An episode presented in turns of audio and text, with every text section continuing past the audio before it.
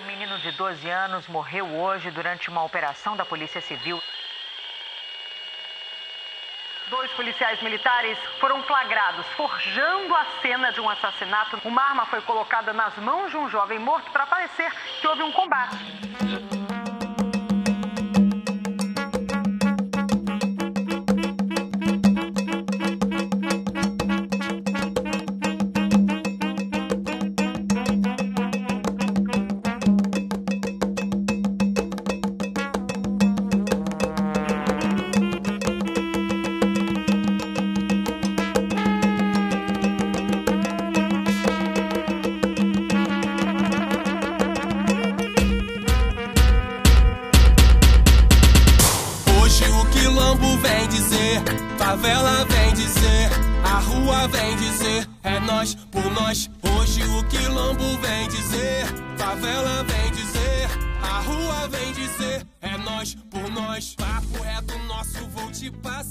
Salve, gente, tudo bem? Então, estamos começando o nosso primeiro podcast aqui.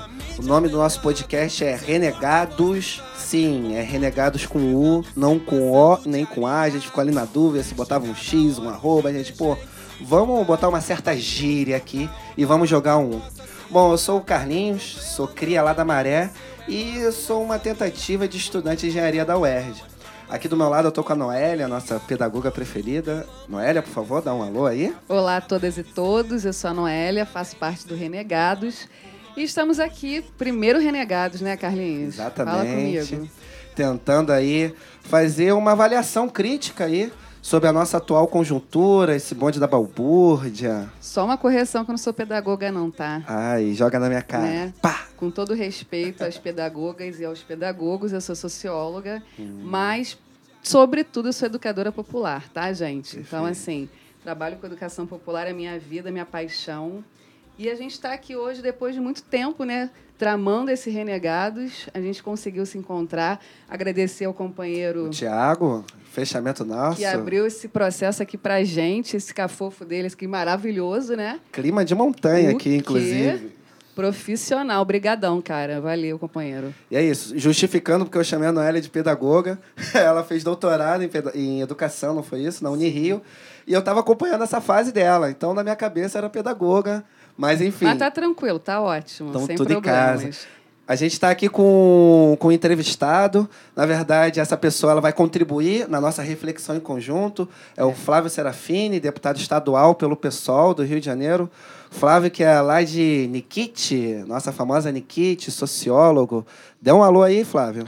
Oi, gente. Muito bom estar participando aqui do podcast, ter a possibilidade de inaugurar esse trabalho de vocês. Acho que hoje os podcasts cumprem um papel importante de reflexão, de comunicação. E a gente está precisando no Brasil de cada vez mais discussão, cada vez mais mobilização, para quebrar um pouco essa tentativa de normalização do fascismo e do autoritarismo que a gente está vivendo. Então, estamos aí renegados. É exatamente. Então, fechou. O que acontece agora é que a gente vai separar o nosso bloco em três momentos. Um primeiro momento, a gente vai tentar falar por alto essa perseguição do Glenn. Na sequência, no segundo bloco, a gente vai falar sobre essa questão do secretário de Cultura e o que foi esse pronunciamento louco dele. E, por fim, a gente vai falar um pouco aí sobre a privatização da SEDAI, sobre esse nome, essa mudança de nome das escolas, enfim, falar um pouco do que está acontecendo no estado do Rio de Janeiro. Então a gente vai começar com esse primeiro bloco, nos acompanhem sempre. É, breve, breve, vamos estar jogando aí uma página no Instagram, no Facebook. Vamos, obviamente, tentar fazer uma campanha de uma vaquinha online aí para juntar alguma grana, enfim, fortalecer a galera fechamento que nos ajuda a editar. Um fofura e um guaravita para Aí fortalece, hein? Fofurão, pô. Pô, raiz Com de sempre. certeza. Então, beleza. Vem cá, Flávio, fala pra gente, então, pra gente começar. É, por que, que essa perseguição ao Glenn? O efeito contrário do que ele né, colocou, do que ele fez, todo esse processo aí do, do- de denúncia, né, agora está vindo contra ele. Que papo é esse? Eu Acho que o Glenn e o Intercept cumpriram um papel importante eh, na história recente do Brasil, né, na história contemporânea do Brasil, que foi jogar mais luz, dar mais transparência ao que foi a Lava Jato. A gente vive, sem dúvida nenhuma, um momento de crise da democracia no Brasil. de crescimento autoritário. A gente vai conversar sobre o pronunciamento do ministro, que talvez tenha explicitado isso de uma forma ainda mais né, desnuda. É, mas a própria Lava Jato, ela, pelo nível de politização do judiciário que ela representou, pela maneira que ela tensionou os limites das garantias legais, dos direitos constitucionais na sua ação de combate à corrupção, é, pelo quanto ela se partidarizou. Por tudo isso, ela significou um elemento muito grave de crise da nossa democracia. Né? Em última instância, a Lava Jato atuou de uma forma muito agressiva e o Moro foi um ator central para impedir que o Lula participasse da eleição é, e, de, dessa forma, interferir diretamente na dinâmica da política brasileira. Né? Isso não é papel do judiciário, isso não é combater a corrupção, pelo contrário, isso é enfraquecer a democracia, isso é enfraquecer as próprias instituições de controle, o próprio judiciário que é, entra na arena política de uma forma que não é seu papel. Né? Isso, é, o Glenn ajudou a colocar isso de uma forma muito transparente.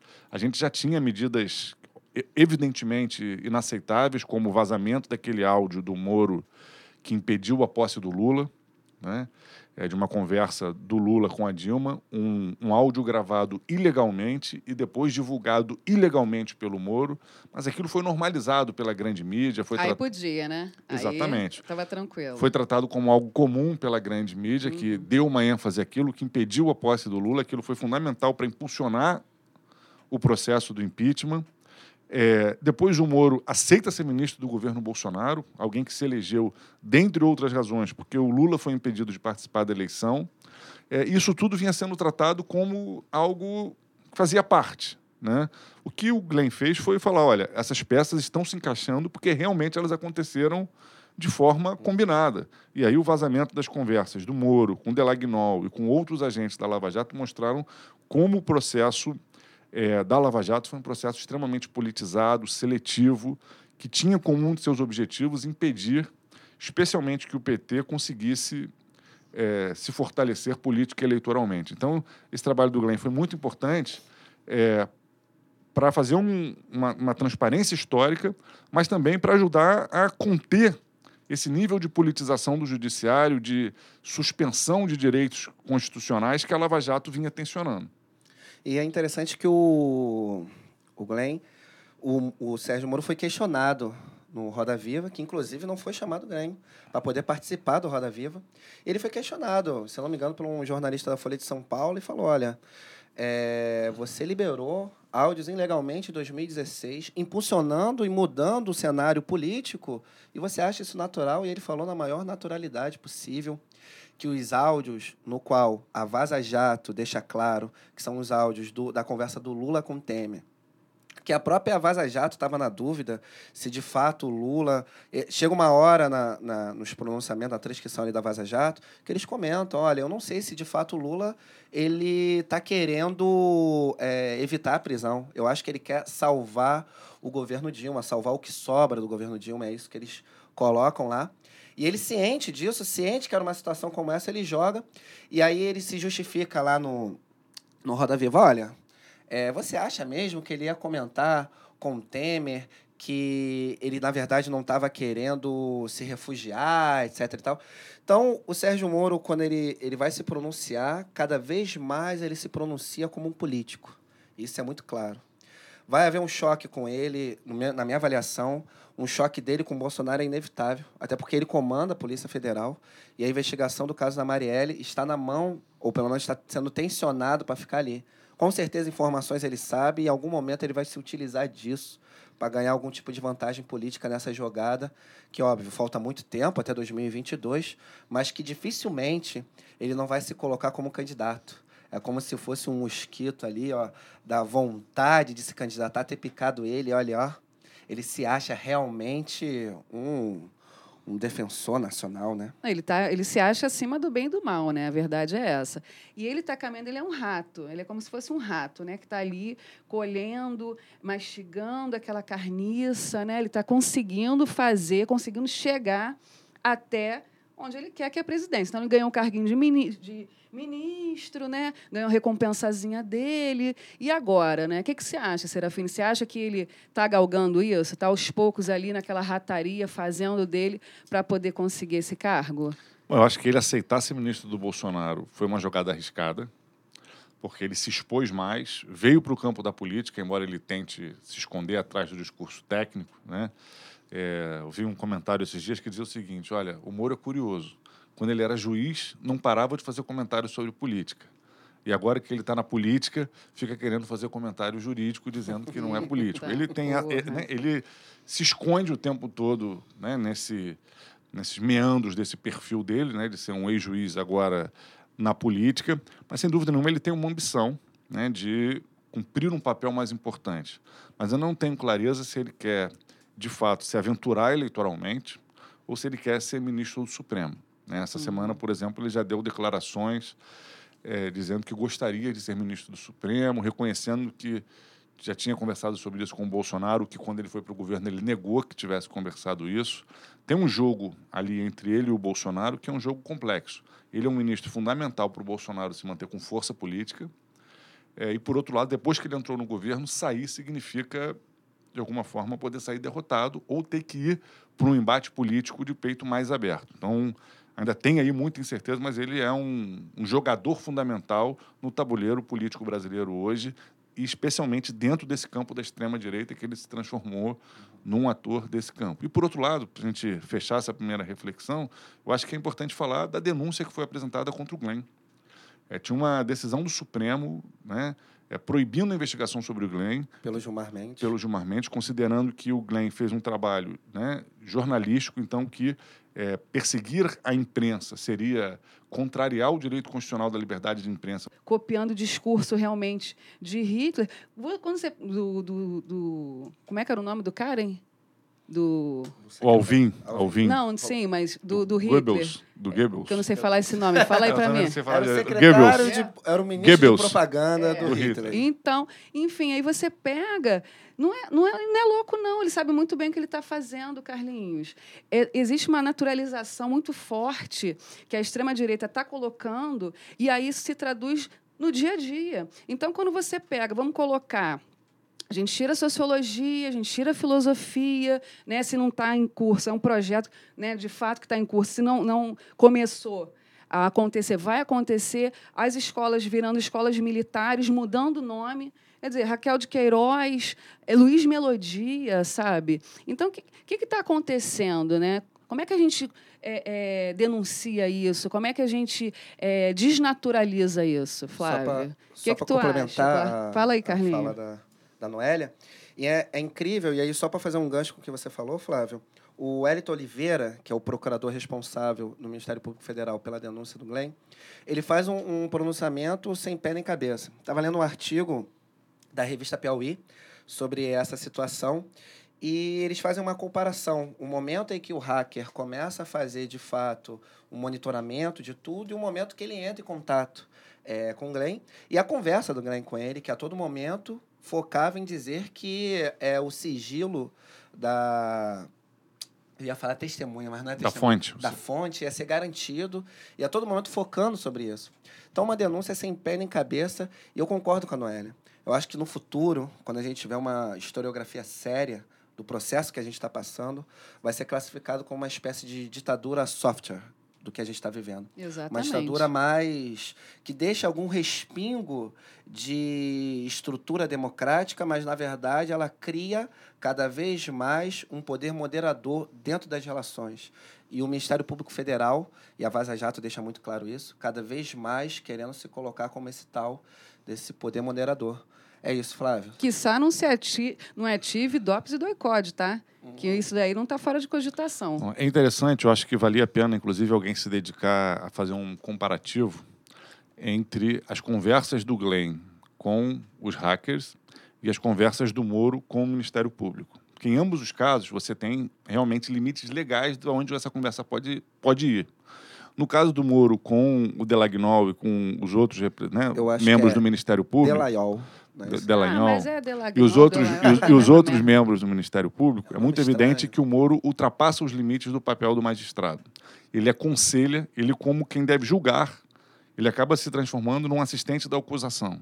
Isso, inclusive, é um dos elementos que deu subsídio para a discussão sobre o juiz de garantias ser aprovado no Congresso agora. É uma tentativa de retomar esse limite. Que nem a própria oposição acreditava que o juiz de garantias pudesse ia... passar. E, por outro lado, você pega a conversa do Glenn com os hackers, o Glenn o tempo inteiro pontua. Olha, como meu papel de jornalista, eu não posso te orientar.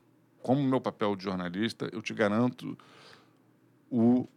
É, né, o sigilo da fonte. O Glenn pontua muito bem qual é o papel dele como jornalista e qual é o limite da relação que ele pode estabelecer com a fonte. No caso do Moro é o contrário. Ele, como juiz, está o tempo inteiro ultrapassando o limite.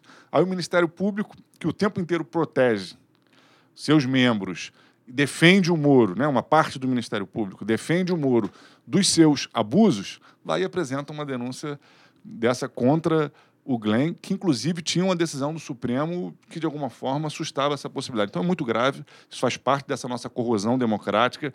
Tem uma discussão hoje no mundo, né? muitos países estão vivendo né, regimes totalitários que estão tensionando é, os limites constitucionais, mas que não se configuram como as ditaduras de antigamente, com tanque na rua, com né, ditaduras. É uma outra né, configuração, né? É uma outra configuração de asfixia da democracia. Né? Cada vez mais você vai tendo garantias constitucionais sendo suspensas, direitos individuais, a dinâmica democrática no sentido mais amplo, né, que não é só o voto, é também né, a vigência de um Estado de Direito, isso vai se enfraquecendo, né, ou por poderes executivos centralizadores, ou por poderes é, judiciários cada vez mais ocupando um papel mais politizado. No Brasil, a gente tem aí um, um misto disso tudo, né, que acho que é uma crise que a gente vive né, da nossa democracia, que abriu espaço para a ascensão do Bolsonaro, para que a extrema-direita saísse do armário. Né?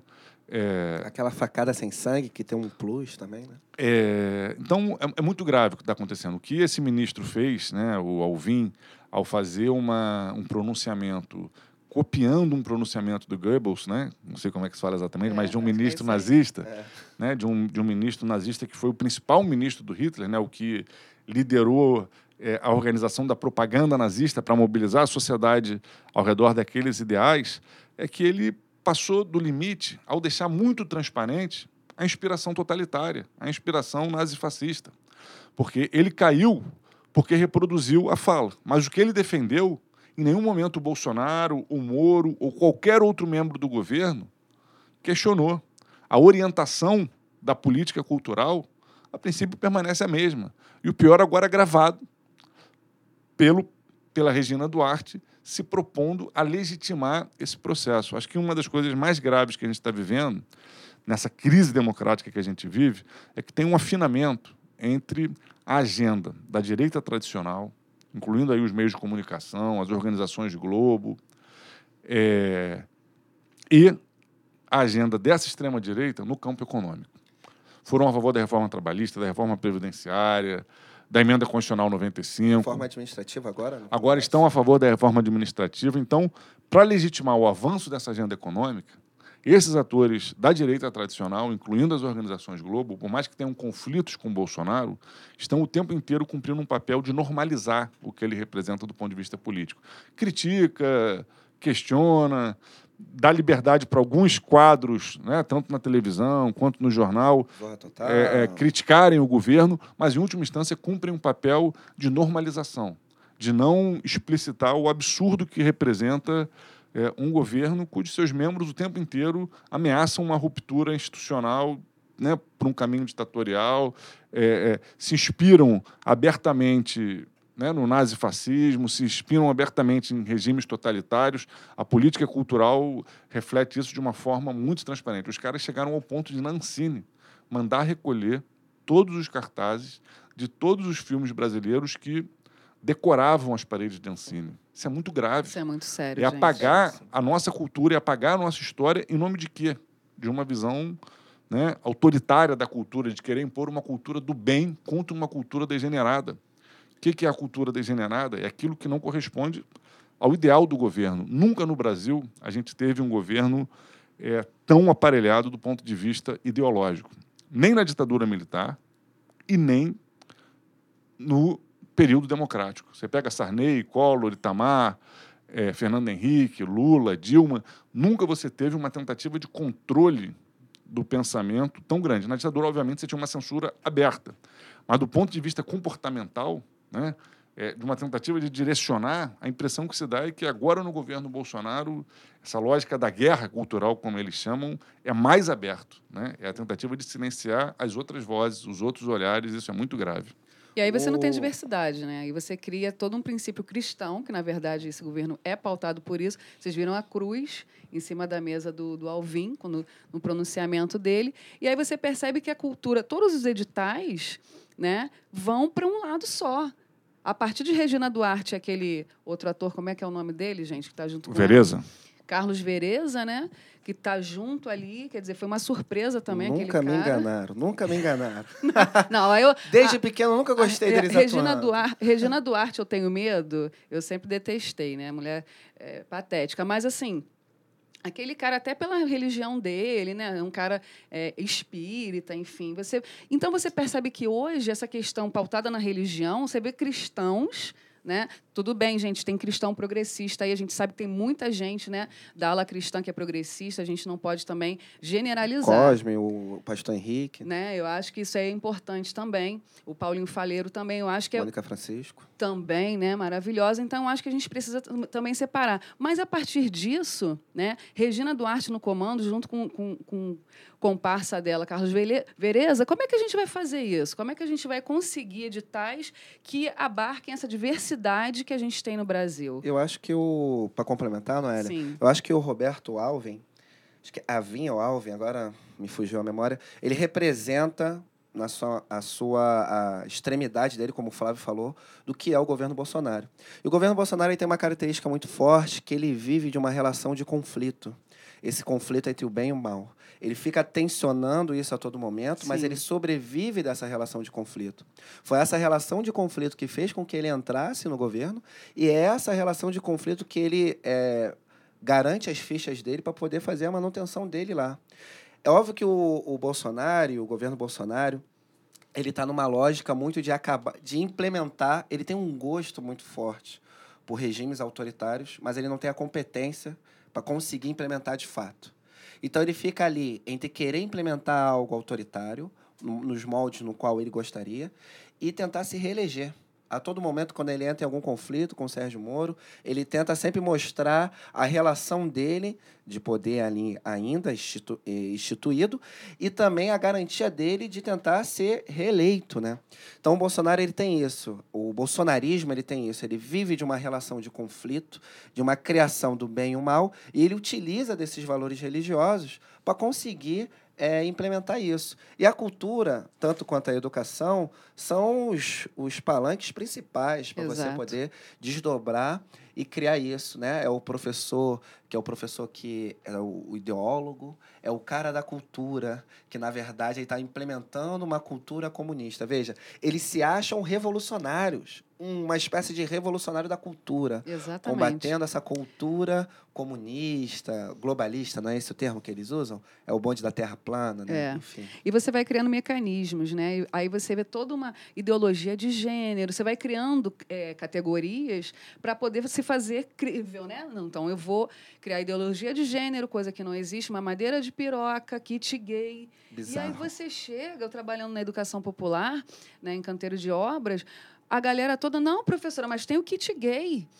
Não, não quero que meu filho tenha acesso ao kit gay na escola, mas não existe kit gay, né? E as pessoas acreditam sim, piamente nisso, porque os pastores que estão acumunados com eles estão nos, nos, nos púlpitos falando isso, que existe sim, e é toda uma galera que acredita, sabe? O kit gay tá, me parece com caviar, né? Aquela história, nunca vi nem comi, mas eu ouço falar. Exatamente. E as pessoas ac- ac- acreditam mano. que existe, né? Mas acho que falar. é interessante que a gente agora está fazendo aqui essa, esse podcast no momento em que a gente enfrenta uma crise grave na educação do Brasil, que é essa crise do Enem, do acesso ao ensino superior. Existe hoje uma grande suspeição eh, de que se não tem uma fraude, vamos relevar de que não existe uma fraude no Enem, mas que pode haver uma quantidade de erros que está afetando o ingresso no ensino superior no Brasil de milhares de jovens. Né? São muito graves os erros que marcaram a correção do Enem e que continuam marcando. As denúncias vão surgindo porque quando você tem uma pessoa que se inscreve num curso e consegue uma vaga em outro que ela não pediu, está mostrando que tem um erro no sistema. Surreal isso, gente. Esse erro está pegando essa pessoa ou esse erro está pegando várias?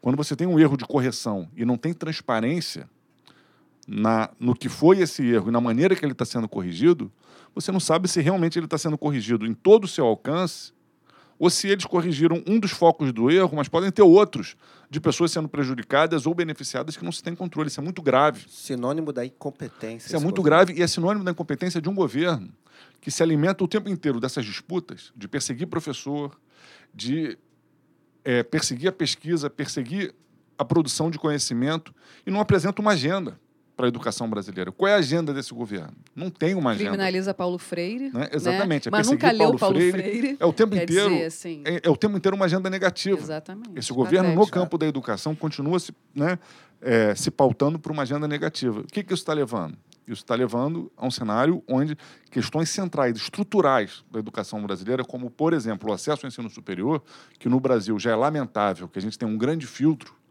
que agora se chama Enem, antigamente se chamava vestibular, que só 10% dos que participam conseguem ingressar na universidade. Para uma- começar, já não devia nem existir Exatamente. vestibular, né? né? No Brasil, a gente já tem essa, essa, esse filtro né, de exclusão social, Exato. chamado Enem, antigamente se chamava vestibular, mas que o Enem, pelo menos, organizou de uma forma melhor, os caras vêm e destroem. Mesmo isso está perdendo a credibilidade. É como se, né, para a população brasileira trabalhadora, o acesso ao ensino superior pudesse ser tratado como algo secundário. Né? Não dá. E a na cara- propaganda dele, você viu, Serafine? Vai ser o maior Enem da história desse país, né? E está sendo, né? Maior de desastre, incompetência, é. né? O Eu maior sou desastre. educador popular também, né? Eu atuo dando aula de física e matemática em pré-vestibular comunitário, tanto na Maré quanto no Morro do Borel. E aí, não sou formado ainda, mas uma hora isso vai acontecer. E eu estava comentando com meus alunos que eu falei, olha, eu acho que esse ano vai ter vestibular. Cada universidade deve fazer o seu vestibular, porque eu não sei se o governo vai ter competência suficiente para fazer é, um- uma prova como o Enem. E os alunos falam, não, Carlinhos, você está viajando. E eu também, né, ubernizei minha relação de conhecimento para a classe média, onde eu sobrevivo, dando aula particular de física e matemática, e falei a mesma tese para alguns alunos meus do DAZ que eu tenho, do SEAT. E eles entraram em desespero, né? E aí, assim que saiu a notícia do que está acontecendo, eu mandei para eles com cópia para todo mundo, pro grupo lá. Eu falei, olha, gente, Tá vendo? sou quase um profeta dessa parada aí, né? É. Então é surreal a incompetência que é, porque é um ministro. Surreal, mas previsível, né? Em se Sim, tratando de quem sim, se sim. trata, né, gente? Vamos combinar. É porque o, eu jogo como surreal em dois momentos. Em 2018, não houve um governo tão claro do que seria. E mesmo assim, a população ela abraçou aquilo. A gente não pode nem comparar com 2014, com a questão do Aécio e Dilma, e dizendo que o Aécio mentiu para a população. De fato, isso aconteceu. Agora, porque o governo Bolsonaro não. O governo Bolsonaro foi extremamente sincero. E essa sinceridade, a população, em algum grau, abraçou aquilo. Na tentativa de dar vazão para o antipetismo, para a tentativa de dar vazão para a anticorrupção. Então, é, eu fiquei assustado, porque eu falei, gente, o fascismo está ganhando legitimidade e apoio popular. E ele sobrevive e continua sobrevivendo sobre isso. Então, tudo previsível. Mas eu acho que eu fico rindo em casa de nervoso, cara, diante disso tudo. Do que é a cultura colocada e expressada sobre esse secretário de cultura, do que é a educação colocada sobre um ministro que não consegue nem escrever direito. Esse é o momento que a gente está vivendo agora é, a nível federal. Hoje o quilombo vem dizer, favela vem dizer, a rua vem dizer, é nós por nós. Hoje o quilombo vem dizer, favela vem dizer, a rua vem dizer, é nós por nós. Papo reto nosso, vou te passar a visão, já que a real não se vê. Cá estamos de volta com o nosso podcast Renegados. Que isso, sempre tirando onda nas horas vagas suas no busão. Exatamente. E a gente está aqui com Serafine, né, Flávio Serafine, continuando a nossa conversa sobre a atual conjuntura. Já falamos sobre cultura, já falamos sobre educação, sobre Sérgio Moro e companhia, sobre discurso fascista e nazista de Alvim. E a gente vai voltar a falar mais sobre educação, né? Perfeito. Sempre bom lembrar que a gente tentou dar uma juntada aí no primeiro e segundo bloco, num só, né? Então a gente está indo no que seria o nosso terceiro bloco. Vamos tentar falar um pouco aí do que é esse momento da educação do Estado do Rio de Janeiro. Na verdade, sempre bom falar, a gente está falando do Rio de Janeiro. Aqui é Vila da Penha, né, na real. Exatamente. Então a gente está falando aqui do Rio, do RJ, e a gente vai falar um pouco do que é essa educação pública e falar mal, obviamente, do Pedro Fernandes e sobre essa questão da água, que, bom, esse suco da SEDAI não está fazendo bem para ninguém. Mas vem cá, deixa eu te falar, vai falar do Pedro Fernandes o quê? Vai falar mal dele? Ah, sempre bom falar, né? Por quê? Não, então, ele vem com aquele, aquele jeito Fala dele. comigo. Aquele jeito dele meio juvenil, Né? né? A nova política. O bom- A moda agora é falar que é a nova política. Novinho. Aí começou com o quê? PDT, né? PDT não me engana. Aí, automaticamente, ele nunca me enganou, o Pedro Fernandes. Foi para secretário de Cultura e ele se. eh, De secretário de Educação. E ele. Ele não. Não nega uma postura um tanto que quase um pré-candidato a alguma coisa, né? Quando a gente ouve o Pedro Fernandes falando, seja nas mensagens no Facebook, WhatsApp, que ele manda vídeos para o WhatsApp, ele fala num tom meio político. O, no projeto de educação do Witzel, né? É, mais ordem, mais progresso, era esse o título do projeto dele. Ele dizia sobre como queria pensar a educação. E dentro desse projeto de educação, ele colocava a importância de, da militarização da educação. Inclusive, essa militarização seria com uma parceria com a PM, junto com a Polícia Militar e, se eu não me engano, uma tentativa Polícia Federal também. Agora falta eu ver como que foi. E o Pedro Fernandes abraçou essa causa e veio cada vez mais se propondo a colocar as escolas militarizadas. Mas o cúmulo, eu acho que está agora, não só nisso, que eu acho que isso aí também é surreal, né? Militarizar a educação e trocando né, nomes de escolas. Então, a gente teve escola em Barra de Guaratiba trocando nome, a gente teve. Quer dizer, é, Raquel de Queiroz sai, a irmã do Arnes, como é que é o nome dela, gente? Zilda Arnes. Zilda Arnes sai, Luiz Melodia sai. Quer dizer, como é que funciona isso? E tudo com nome né, de militares. Ou seja, a gente já tinha escolas Castelo Branco, a gente já tinha escolas Médici, né? A gente estava querendo mudar, inclusive era um projeto né, é, de mudança. Não, vamos gradativamente mudar. A Ponte Rio-Niterói, né? Eu lembro o Cinco também tentando fazer essa essa mudança. E agora a gente tranquilamente está mudando o nome de escola para nome de militares. E aí, Serafine? Bom, acho que é muito grave né, é, o que está acontecendo com a educação do Estado do Rio de Janeiro. Primeiro, que a gente tem um quadro na educação do Estado do Rio de Janeiro que é pouco discutido, que nós somos o Estado que tem mais adolescentes e jovens que não estudam nem trabalham. São mais de 200 mil adolescentes que deveriam estar em sala de aula, crianças e adolescentes, e que não estão frequentando a escola. E não tem uma política para isso. Pelo contrário, no ano passado a gente viu o sistema de matrículas mostrar uma fila de 20 mil estudantes sem vaga nas escolas. O problema é que foi resolvido de forma precária, já pela atual gestão da Secretaria de Educação, eh, fazendo com que alunos tivessem como oferta de vaga uma escola a 10 quilômetros no turno da noite. O que significa que aquele aluno, se é adolescente, não vai estudar. Então você empurra a, o adolescente para fora da sala Para de aula. mesmo, né? E a gente vê que todos os índices né, envolvendo homicídios de adolescentes, morte, envolvimento com violência, mostram que tanto para o adolescente em conflito da lei quanto com o adolescente assassinado, mais de 70% deles têm em comum o fato de estar pelo menos seis meses fora da escola. Então, quando a gente tem um sistema educacional que empurra uma parcela da nossa juventude para fora dos bancos escolares, está empurrando essa parcela da nossa juventude para a violência de uma forma muito dramática. Com né? a política no tiro na cabecinha, né? segundo Exatamente. isso. Então, é, esse é um problema que, na minha avaliação, é o problema central hoje da educação no estado do Rio de Janeiro, que não vem sendo enfrentado. Quando começou o ano passado, o secretário Pedro Fernandes anunciou que ia construir 20 novas escolas, que ia fazer e acontecer para resolver esse problema da falta de vagas. Não fez, naufragou. Está agora, em pleno final de janeiro, construindo sala improvisada dentro de CIEP, é, ocupando a área de convívio dos CIEPs com sala de aula improvisada para resolver o problema da falta de vagas que ele não resolveu durante o ano inteiro. E para completar, as novas escolas que ele está abrindo não são em áreas que têm carência, que têm necessidade de mais vaga. Ele está abrindo novas escolas onde ele está fazendo convênios com prefeituras para abrir as escolas cívico-militares. O que, que são as escolas cívico-militares? São escolas que vão ter uma parte da gestão e uma parte do currículo entregues na mão das forças policiais ou militares. Né? No caso, principalmente, o projeto do governo é a Polícia Militar. Polícia Militar. E estão fazendo isso a contragosto da Polícia Militar.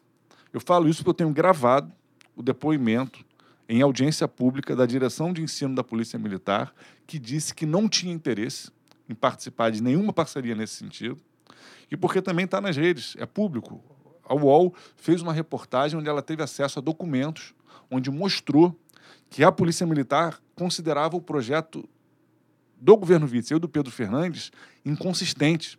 Não deixava claro qual era o papel que se esperava da polícia.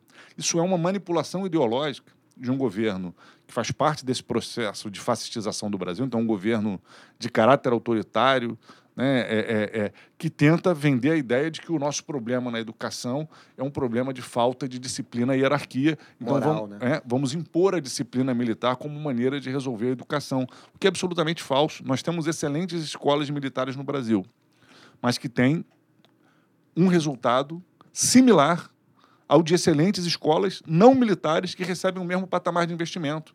Você pega aqui a escola, né, as escolas militares que tem aqui no estado do Rio de Janeiro, o resultado é semelhante. Por exemplo, ao da Escola Politécnica, onde você foi aluno, onde eu sou professor, semelhante ao do Pedro II, não são melhores, pelo contrário, são até um pouco piores. Né? O, o corte nos resultados da avaliação de IDEB, de Enem, são um pouco piores do que dessas redes federais. Você pega o Pedro II, que eles acusam de ser uma balbúrdia, né? talvez a melhor escola do Brasil hoje, que eles acusam de estar em crise, tem os melhores resultados, melhores do que o das escolas militares, porque tem um nível de investimento semelhante. Aí eles pegam e dizem que essa disciplina, que não tem nenhum estudo né, no campo da educação que legitime essa ideia de que é a disciplina que vai salvar, é, e apresentam essa proposta das escolas cívico-militares. E a lógica é tão autoritária que eles, para fundarem essas escolas, estão pegando escolas que já existiam ou que estavam fechadas, mas que continuavam existindo formalmente, e estão rebatizando. Por que, que não pode ter uma escola nesse modelo que eles propõem com o nome de Zilda Arnes? Por que, que não pode ter uma escola com esse nome que eles propõem com o nome de Luiz Melodia? Porque essa lógica totalitária, é a lógica autoritária, né, de construir uma identidade voltada para a polícia, né, voltada. É, é, é uma disputa ideológica perigosa. É, e mais uma vez, né, a lógica autoritária está avançando nessas escolas cívico-militares acaba sendo a cortina de fumaça para o fracasso. O secretário de Educação não conseguiu resolver o problema real da falta de vagas e, ao mesmo tempo, dedica energia para construir as escolas cívico-militares como um projeto que não tem nenhum objetivo estruturante Ao mesmo tempo que o currículo não muda. do ponto de vista da É. educação. pior de tudo é isso. A gente já tem um currículo que é pautado, já é autoritário, né? Se as escolas realmente tivessem um currículo pautado na educação popular, e a gente puxa a sardinha para o nosso lado, né? Sempre, né, sempre. Carlinhos? Hashtag sempre. É, horizontalidade, ninguém sabe mais do que ninguém, a gente precisa aprender com o outro, os saberes da rua são importantes. Quer dizer, se a gente tivesse um currículo pautado nisso, a gente já estava em outro patamar de sociedade. A gente não tem isso e ainda vai colocar um plus que é o autoritarismo de fato ali presente. Já existe autoritarismo, que a gente tem esse currículo, e vai aumentar ainda mais. Quer dizer, e aumenta e se traduz nessa mudança de nome. Fora Porque, como o também- Flávio falou, não faz sentido. Né? Zilda Arnes com uma escola cívico-militar, Luiz Melodia, Raquel... de- Não vai. Não faz sentido mesmo. E que bom. Né? Eu acho, nesse sentido, é até bom, porque eu acho, acredito que o Luiz Melodia não ia ficar muito feliz né? tendo uma escola cívico-militar com o nome dele. Fala, Carlinhos. Não, e fora o plano de carreira do- dos professores. Você vê o último aumento dos professores, se eu não me engano, acho que foi 2014, agora me falha a memória qual foi a data. E aí é uma luta contínua. Né? Você pega o, o- a equipe de apoio, o inspetor escolar, o último concurso do Estado para inspetor escolar foi em 2013. É um grupo que você não consegue nem mensurar. Uma pauta dos inspetores de alunos, né? Que é a galera que toma conta dos corredores, era diminuir a carga horária, já que o salário não tem previsão de você ter um- uma remuneração digna ali. Isso a gente conseguiu avançar. Final do ano passado, Sim, a gente derrubou o veto ainda- de uma lei minha e virou lei sancionada pela Assembleia Legislativa contra a vontade do governador, reduzindo a carga horária dos inspetores de alunos de 40 para 30 horas. Hoje eles ganham um pouco mais de um salário mínimo, uma função fundamental na dinâmica escolar, Né? A gente fala tanto né, de como funcionam as escolas. Exatamente. É, e acho que é bastante ilustrativo de como a atual gestão, a Secretaria de Educação, começou anunciando que ia contratar policiais para fazerem o papel dos inspetores. Chegou a lançar um programa, não sei o quê. A gente foi pediu para apresentar na LERJ, a Secretaria de Educação se recusou a apresentar na LERJ, porque não consegue se expor ao debate público, porque as ideias são de uma inconsistência, de uma coisa Não tão rasa. político. É, e aí o projeto não pôde ir para frente porque o Ministério Público questionou, olha, não pode ser policial. Se é policial, não pode ser com dinheiro da educação. Tem que ser com dinheiro da segurança pública ou de qualquer outra área, mas não com os 25% da educação. Aí os caras emperraram e até hoje as escolas continuam sem inspetor.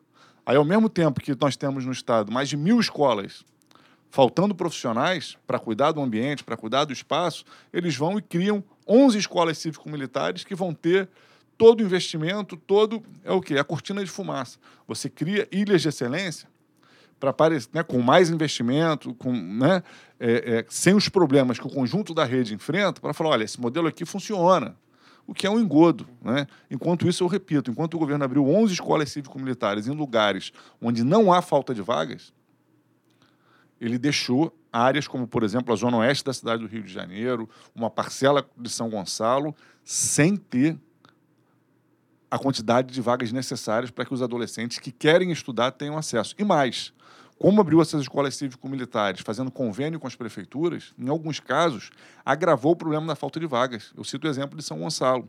São Gonçalo, uma das escolas cívico-militares, vão ser duas lá, vai funcionar numa antiga escola é, municipal. Antiga não, uma escola municipal, atualmente em funcionamento.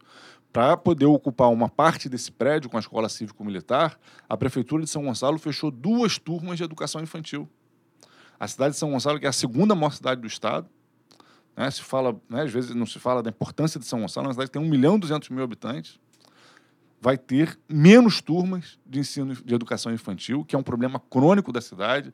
Tem ação civil pública do Ministério Público sobre esse problema, porque vão ser abertas lá é, escolas, cív- uma escola cívico-militar numa, numa, numa anti- uma antiga escola municipal. Então, isso é muito grave. Não tem planejamento da educação no sentido de garantir o acesso, pensar a melhoria da rede. É tudo meio é, na base do- de, um, de um discurso eleitoralista barato. No caso da educação, é, é, me parece mais grave, que o que me chama a atenção é que o secretário não quer só se promover para a mídia. Mas ele quer o tempo inteiro agradar o governador para mostrar que ele pode ser o candidato do governador a alguma coisa. Exatamente. O que dá uma vulgaridade para esse processo que é lamentável. Esse grupo parece que está continuamente no momento eleitoral. O Witzel, no momento que acontece aquela questão do sequestro no, na ponte Rio-Niterói, que há, há feito uma negociação, há feito um isolamento, um primeiro tiro na mão, um segundo tiro na, perna, na perna do, do sequestrador e outros quatro no peito, ou seja, do terceiro tiro em diante é a execução, a característica dada aquilo, ele vem de helicóptero e faz aquela corridinha dos intocáveis, que foi aquela corridinha que ele fez, Exatamente. ele já se coloca nesse campo populista de utilizar de uma lógica fascista, jogando as fichas ali numa, num, num processo de reeleição. Assim também é a educação. A educação tratada como um espaço onde a crítica ela é o problema, onde falar que a Terra é redonda é o problema, onde falar que a produção de conhecimento junto com o território é um problema, ela já se caracteriza como o quê? Como uma moeda no momento eleitoral, em que o problema vai ser resolvido com autoritarismo, porque democracia é um problema. Cara, a gente tem que ter ciência que realmente o Estado democrático no qual a gente viveu a gente nunca viveu um- uma plenitude no Estado Democrático. Falo isso quanto morador da Maré, em que tanques de guerra fo- invadiram a Maré. Aquilo não era uma ocupação, aquilo foi uma invasão, uma invasão do exército ali e um Estado autoritário em si. Então, a gente e a população negra, a população periférica, ela nunca sentiu os efeitos da democracia. Mas a nível de maré, façamos uma comparação. O que foi esse momento antes da entrada do Exército na maré, em que havia operações de uma média de seis horas de operação. Isso a gente sabe via os movimentos de comunicação comunitária no território. E na gestão Witzel, a gente tem uma operação de 72 horas. E você pega páginas como Maré Vive, que acompanham esse processo, 72 horas de operação. Veja, a ruptura da estrutura democrática ela tem um efeito direto com essa população periférica. É óbvio que a democracia, de fato, ela nunca chegou, mas a ruptura em si desse processo caracteriza, caracteriza algo muito mais perverso essa população. E ter a estrutura da educação como um espaço que vai criar a justificativa necessária junto com a grande mídia é o caldo que todo esse grupo fascistoide acredita e deposita para se reeleger tanto em 2020 agora, quanto em 2022. Mas eles se utilizam disso, né? Na verdade, a mídia e a educação andam de mãos dadas nesse projeto fascista, né? como andou de mãos dadas em 64. Então, a gente não, consegue, não, não rompe essa lógica. Né? A educação está sempre sofrendo essa questão. Né? Ah, não, mas é culpa da educação. Educação que vai resolver todos os males da sociedade, a coisa imoral né? vai virar moral, porque a gente vai focar na educação Será que a educação que é o problema de tudo ou é a solução de tudo, né? Um governo que trata a educação como problema, cara, é um governo que não pode ser levado a sério. Exatamente, exatamente. Então assim a gente fica apreensivo com o que virá, né? O que, que vai, que, que vai ser da gente, né? O que, que vai ser? Eu tenho filha, né? O que, que vai ser da minha filha que está estudando? Né? Eu, não, eu não, não consigo entender essa lógica, né? Para onde a gente está indo? Realmente, assim, a cada dia, quando a gente fala assim, não, já chegamos no limite, a gente não chegou no limite. A cada dia é um problema diferente, é uma questão que, que aparece. E como você falou antes, Flávio, no início, muito naturalizada, né? com boca aberta de Regina Duarte rindo, gritando: olha que maravilha, meu noivo. Né? Então, assim, que casamento é esse que a gente está fazendo nessa sociedade? Né? De educação com religião, política com religião. Gente, a gente precisa entender que política é uma coisa, religião é outra. A gente precisa entender a diversidade que existe no Brasil. Né? A nossa sociedade é, que bom, diversificada. Isso é muito bom, isso é uma riqueza. Enquanto eles olharem isso como uma anomalia, como algo ruim, a gente está fudido, sinceramente. Sem dúvida. Acho que essa questão da religião se misturar com a política, com as políticas educacionais. Agora a gente tem um dirigente importante é, da política educacional no Brasil que defende o criacionismo, né? um cara que dirige hoje né, a CAPES, que é um, uma instituição voltada para a formação dos profissionais de alto nível no Brasil. É um cara que defende o criacionismo, que vai contra a base do pensamento científico. Isso é muito grave. E, do ponto de vista também da nossa crise democrática, esse é um elemento estruturante. Acho que o pastor Henrique Vieira ele né, defende uma tese que é o seguinte: olha, é importante que o Estado seja laico para que todas as religiões convivam pacificamente.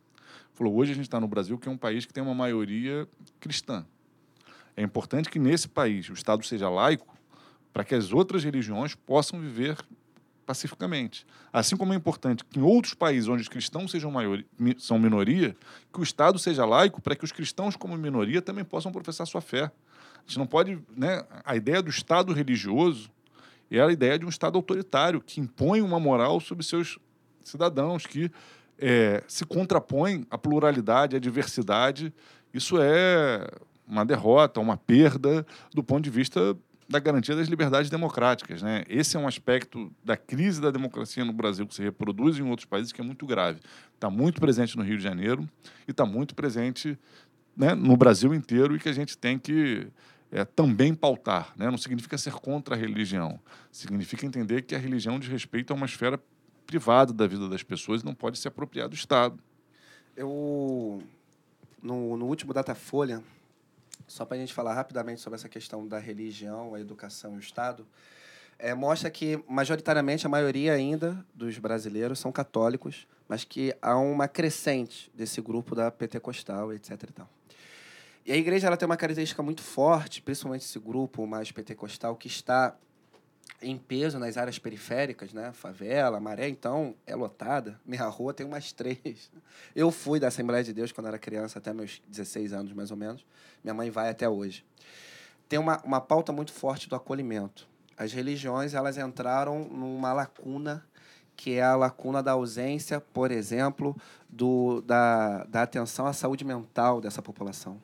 E ela vem ali como um processo muito forte de acolhimento. Infelizmente, nós, que são os setores de esquerda da sociedade, com o pensamento de uma outra sociedade, uma outra humanidade, a gente não conseguiu é, ter a percepção do que era esse papel, que era um papel de trabalho de base dentro dessas das igrejas, dentro desses territórios. E eu vou fazer a minha culpa nossa, né? Eu acho que em um dado momento a gente é, a religião do pobre, falando, olha, pô, é, é, é crente já olhava até meio torto, né? É, e quando o pobre se pronunciava e a gente tentava explicar o que estava acontecendo, a gente era chamava o pobre de alienado. Eu sou pobre, né? Sou nascido e criado numa periferia e minha mãe, ela vem é imigrante do Ceará e vem morar na Rocinha e meu pai, minha família paterna é cria da árvore seca. Dessa junção eu caí na maré com três anos de idade.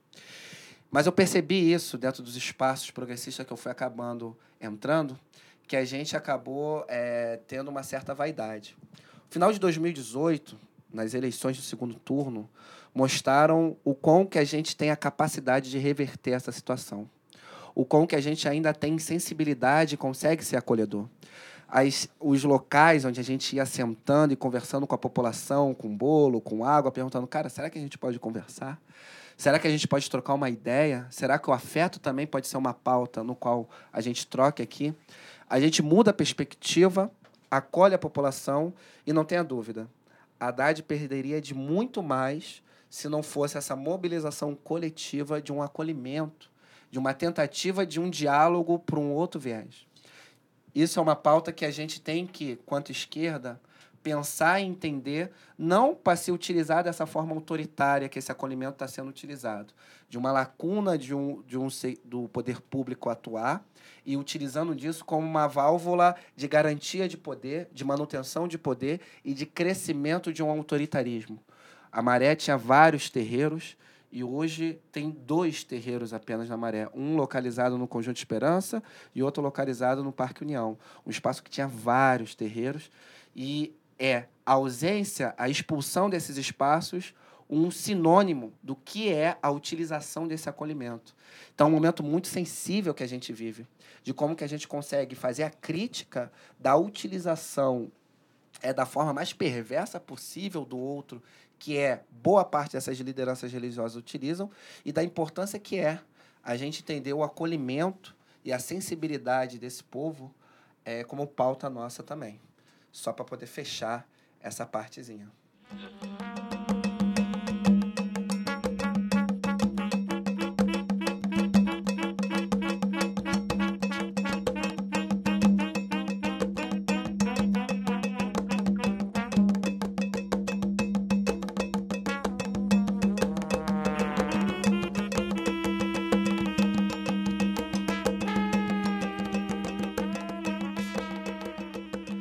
Voltando agora, é, vamos começar a falar sobre a SEDAI. A gente se empolgou para falar sobre a educação e o que está acontecendo nesse momento nosso que a gente está vivendo de calamidade pública. E que não esgotou, né? A gente é... vai voltar nesse assunto no próximo podcast. Com certeza.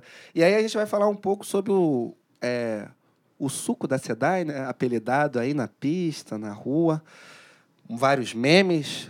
O melhor do Brasil são os brasileiros, né? Num momento como esse, de caos público, eu entro nos grupos de WhatsApp da família, então, só meme engraçado, falando, e aí, como que tá a vida do Rio de Janeiro, tomando esse suco da SEDAI? Eu falei, olha, cara, eu estou fazendo uma dinâmica louca para poder sobreviver. Tá parecendo até cerveja artesanal, não tá parecendo? A cerveja chique? Exatamente. Não tá parecendo. Não, eu vi um meme da Branca de Neve com a bruxa. Que maçã que nada, só dá um suquinho da Sedai que a mulher cai durinha no chão, meu filho. Branca de Neve já era.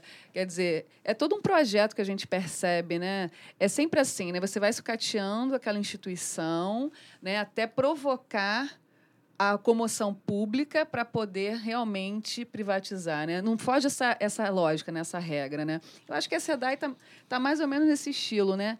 Você coloca a aguinha lá, né? Bem gosto de terra, se fosse numa terra, né?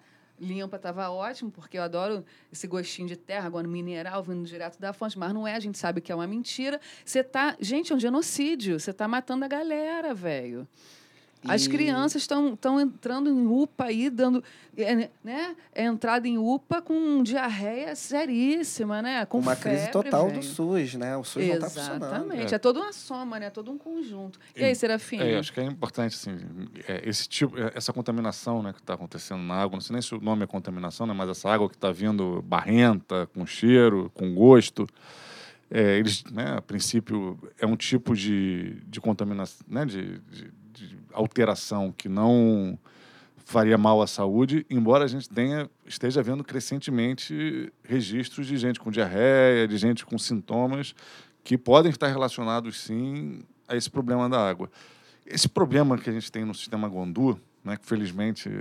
Em Né, Niterói não Niterói tem. que lá em não tá Niterói não assim, tem, né? porque lá é um outro Niterói, sistema, é o sistema hein? alaranjado, É, então Niquete tá suavinho, a nossa suavinho. água vem diferente. Eu Vem pra guerra, no eu participei de uma CPI recentemente Chegue sobre mais. a crise hídrica do Estado. E a gente apontou na CPI que o sistema Guandu tem um problema crônico que está por trás dessa questão né, das algas que deram origem a essa água barrenta, que é o quê? É, Ele capta a água do Rio Paraíba do Sul, que recebe muitos dejetos industriais e de esgotamento sanitário, e de outros rios que também vão compor esse sistema, que estão muito contaminados com esgoto, etc. Esse esgoto leva a, a, a proliferação de algas e essas algas produzem a substância que está deixando a água com essa alteração. Isso é um problema que não começou agora. A diferença de agora é que a SEDAI já tinha um know-how de lidar com isso, que é um problema complexo. Cada vez mais a água que se bebe tem que receber mais substâncias químicas para ficar adequada para o consumo, o que é muito ruim para a saúde da população. É mais caro do ponto de vista também do tratamento da água. É, a, a SEDAI já tinha um know-how para lidar com isso. O Witzel, quando assume, ele, né, inclusive isso é uma certa diferença dele com o Bolsonaro, o Bolsonaro compõe com os partidos do Centrão de uma forma mais pontual. O Witzel não. O Witzel abraça os partidos do Centrão e aparelha parte do governo de uma forma assintosa. É, por exemplo, é, a Emater esteve durante muito tempo entregue na mão da Igreja Universal. Eu tive que fazer uma representação ao Ministério Público, porque cargos da Emater, que é a empresa de assistência técnica extensão rural do Estado do Rio de Janeiro, estavam, né, que historicamente só podiam ser é, ocupados por engenheiros, por gente com formação na área, estavam sendo ocupados por gente sem nenhuma qualificação numa área que é central, inclusive para pensar a recuperação econômica do Estado. Com a SEDAI aconteceu a mesma coisa. A SEDAI foi entregue na mão do pastor Everaldo, né, um antigo aliado do Eduardo Cunha, é, que é do partido do Witzel, né, o pastor Everaldo, ocupou a SEDAI. Eles demitiram mais de 50 engenheiros e técnicos. Uma parcela desses engenheiros e técnicos tinham realmente salários muito altos. Uma parcela não. Uma parcela foi demitida mesmo como parte de uma abertura de espaço para botar mais gente ligadas a eles. Com isso, a SEDAI perdeu uma capacidade técnica de operação. E aí, esse problema que a gente está vivenciando aqui na cidade do Rio de Janeiro, ele é fruto de um erro técnico. Hoje você tem algumas hipóteses de como se procedeu esse erro técnico, né? É, de que pode ter sido né, na própria captação da água exageradamente né, é, é, contaminada por essa substância, é, ou na ausência de descargas de água para fazer uma limpeza. Mas é, o que houve ali foi um erro operacional. O Witzel vem falar de sabotagem, isso é um discurso Um muito né, dos totalitários, né? É ficar produzindo inimigos para justificar seus erros. Mas ali o que tem foi um erro de operação da SEDAI marcado pelo aparelhamento dessa instituição, que é uma instituição que tem muitos problemas, mas que vamos falar a verdade, ela é uma instituição que tem capacidade hoje técnica e financeira de enfrentar esses problemas. A SEDAI é uma empresa que tem gerado lucro nos últimos anos acima de 300 milhões de reais. Ela é uma empresa que, depois de uma decisão do Supremo, que a reconheceu como empresa pública, então, portanto, não deve pagar uma série de impostos, a sua margem de lucratividade aumentou ainda mais.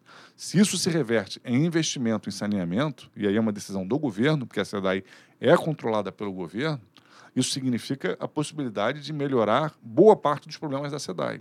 Assim como se o governo Witzel e o governo Pezão tivessem investido os recursos do Fundri, né, que é o Fundo de Recursos Hídricos, é, do FECAM, para recuperar os nossos rios, para ampliar a política de saneamento, a água que a SEDAI tem que tratar para a gente beber consumir, tomar banho, seria uma água menos poluída, porque viria de rios mais limpos, que recebem menos cargas de esgoto. Esses são recursos carimbados que não vinham sendo Utilizados. utilizados. No caso do, do FECAM e do Fundri, é notório que três, quatro, é, quatro semanas antes de dar essa crise na SEDAI, que tem muita relação com a contaminação dos nossos corpos hídricos, nossos rios, que são poluídos, o Witzel aprovou uma emenda constitucional na ALERJ, tirando metade dos recursos desses fundos. Ou seja, o caminho que a gente poderia perseguir para resolver esse problema estruturalmente, porque o que a SEDAI fazia era administrar o problema. Era pegar a água cheia de esgoto e contaminação e dar um tipo de tratamento para que a gente pudesse consumi-la. Mas o ideal é que essa água chegue menos poluída para a SEDAI tratar, para que o tratamento seja menos agressivo, menos químico, etc., e a gente consuma uma água de melhor qualidade. O caminho que era para resolver esse problema, o Witzel simplesmente neutralizou quando tirou metade do dinheiro do FECAM e do Fundri num estado que está em crise econômica. O estado do Rio de Janeiro continua sendo o estado no Brasil que mais perde emprego. Outros estados estão gerando e o Rio de Janeiro continua perdendo. A economia está meio estagnada no Brasil ainda, o governo Vocês não Não consegue. tem projeto é econômico esse estratégia isso? O Witzel para poder- esse tipo de prática? O Witzel dizer, poderia- provocar É esse possível, tipo porque o de- Witzel poderia, por exemplo, lançar um grande programa de obras de saneamento. E obra de saneamento Oeste, não, é Baixada. construir, não é construir grandes estações de tratamento, não. É ligar o esgoto na casa das pessoas, as redes coletoras e as estações que já existem. Tem que fazer esse trabalho de formiguinha, que é garantir moradia digna. É entrar lá em Manguinhos, é entrar na maré, ver onde não tem coleta de esgoto e fazer. É ver grandes condomínios da Barra, ver grandes condomínios é, do, do Estado que também não tem coleta e tratamento de esgoto e jogam nos corpos hídricos. Então, é fazer esse trabalho.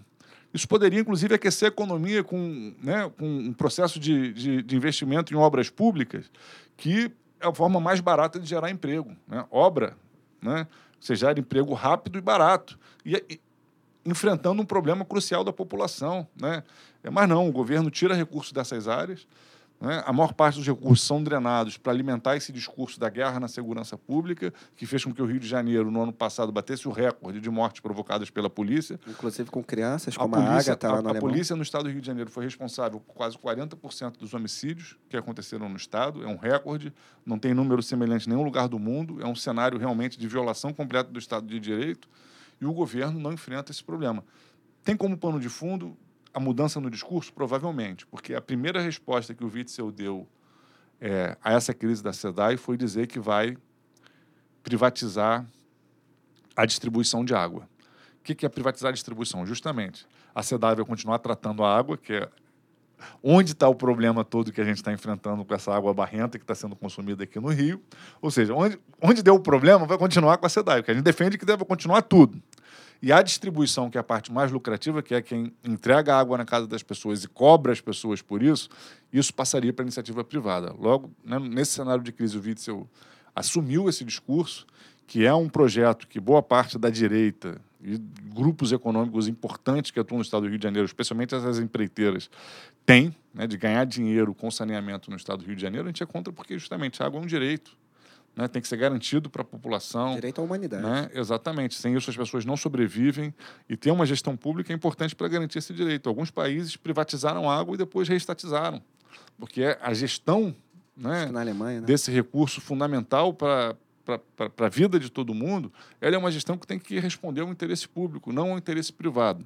É, sem dúvida nenhuma, essa crise provocada pelo nível de aparelhamento da SEDAI acabou servindo também de estopim para o governo mudar o seu discurso e assumir uma agenda de privatização da SEDAI. Ele mesmo já pronunciou o Witzel, né?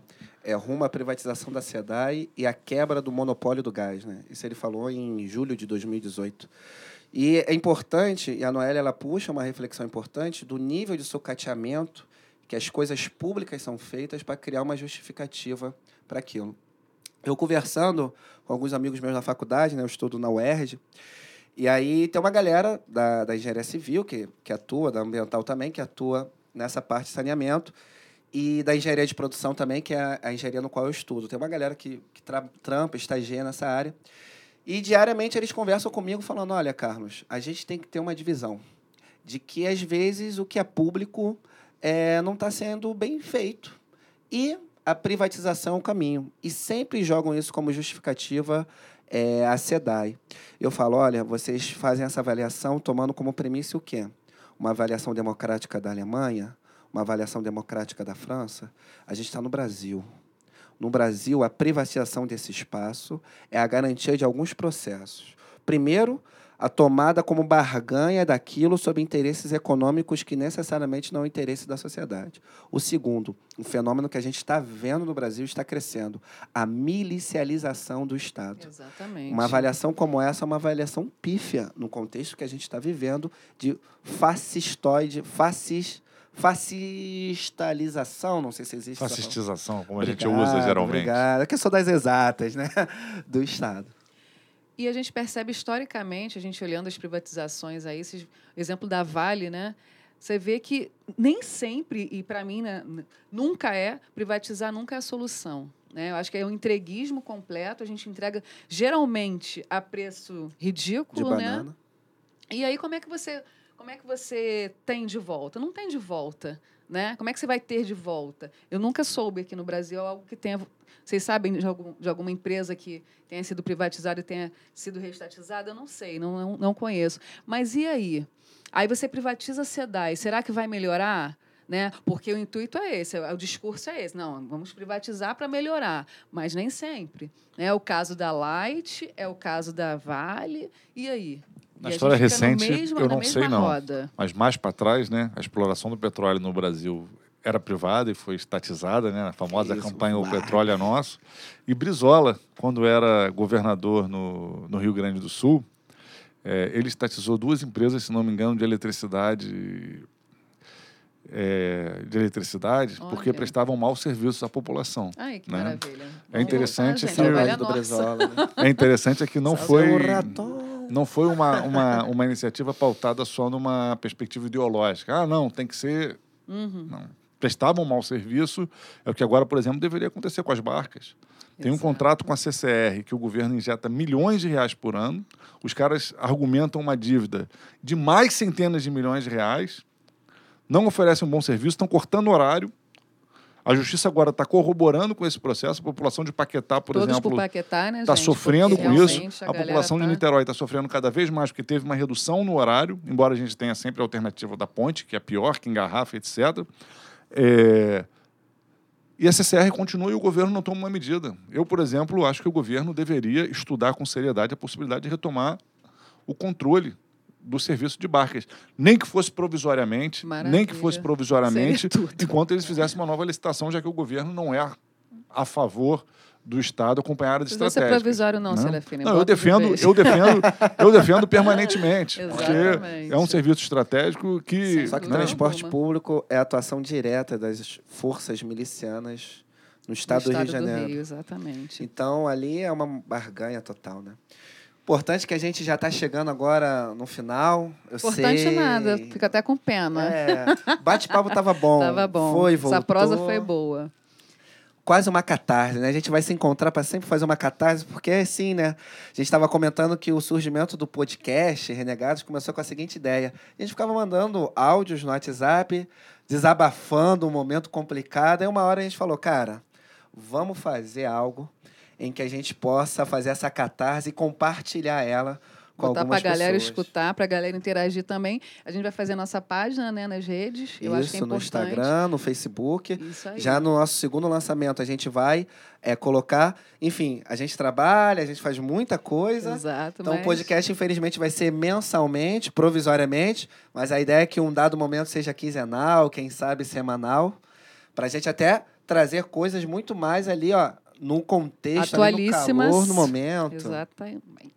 Agradecer a participação aí do Flávio Serafini, que quase foi meu professor de sociologia na escola que eu estudei no ensino médio, por pouco que não foi. E é isso, Flávio, quer dar uma mensagem pra gente? Não, quero agradecer o convite de estar estreando aqui esse podcast. Quero parabenizar vocês pela iniciativa e pela qualidade aqui de toda a organização. É, e me dispor a estar, sempre que o convidado vir aqui conversar, discutir. Eu acho que a gente precisa discutir mais o Estado do Rio de Janeiro, pensar mais sobre a nossa realidade, aprofundar as diferentes questões e, sem dúvida nenhuma, essa iniciativa de vocês é bem-vinda para a gente ter comunicação crítica olhando para o Estado do Rio de Janeiro. Agradecer também Tiaguinho aí, mais uma vez, pelo estúdio maravilhoso aqui em Vila da Penha. Sempre né? charmoso. E, Serafine, eu acho que é o papel né, da, de um deputado é estar aqui, né? Estar em vários espaços, né? Sair daquele, daquela zona lá e vir para a rua e estar conversando e estar colo se colocando, né? E, e, de forma solista. Eu acho que a gente vai ter a Talíria também, a Mônica Francisco, né? No, é um bonde. A Renatinha próximos, também. A Renata. Souza. Então, eu acho que a, a gente precisa ter essa, essa interlocução, sim.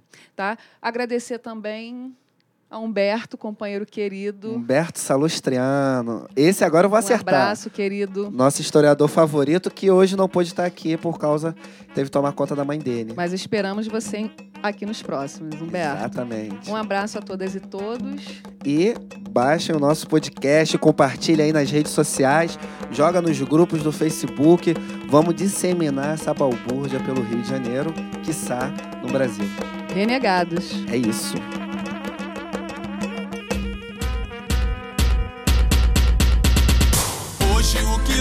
Vem dizer, favela vem dizer, a rua vem dizer, é nós por nós. Hoje o quilombo vem dizer, favela vem dizer, a rua vem dizer, é nós por nós. Papo reto nosso, vou te passar a visão. Já que a real não se vê na televisão, essa mídia tem um lado. Ser porta-voz do Estado, como muitos nos ferrando, se passando de aliado. Chegada a hora os divergentes se juntar. Partimos pro caô, não há quem possa segurar.